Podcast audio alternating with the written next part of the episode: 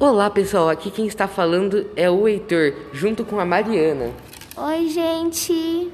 E hoje vamos falar uma receita enviada por Ricardo, Felipe Furlan e Leonardo do sétimo ano B.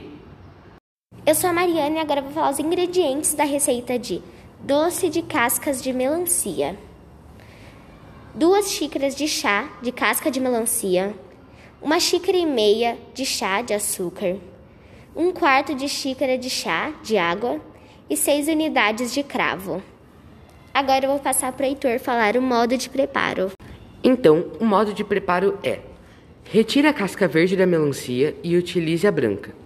Corte em cubos e reserve. Faça uma calda com açúcar, a água e o cravo. E acrescente a casca da melancia e deixe cozinhar até apurar. Agora eu vou falar algumas informações importantes. A casca da fruta ajuda a eliminar o excesso de água no organismo, e isso ajuda a normalizar a pressão arterial. Ela também desintoxica o trato urinário e ajuda a evitar a infecção. E foi isso, pessoal. Tchau! Tchau!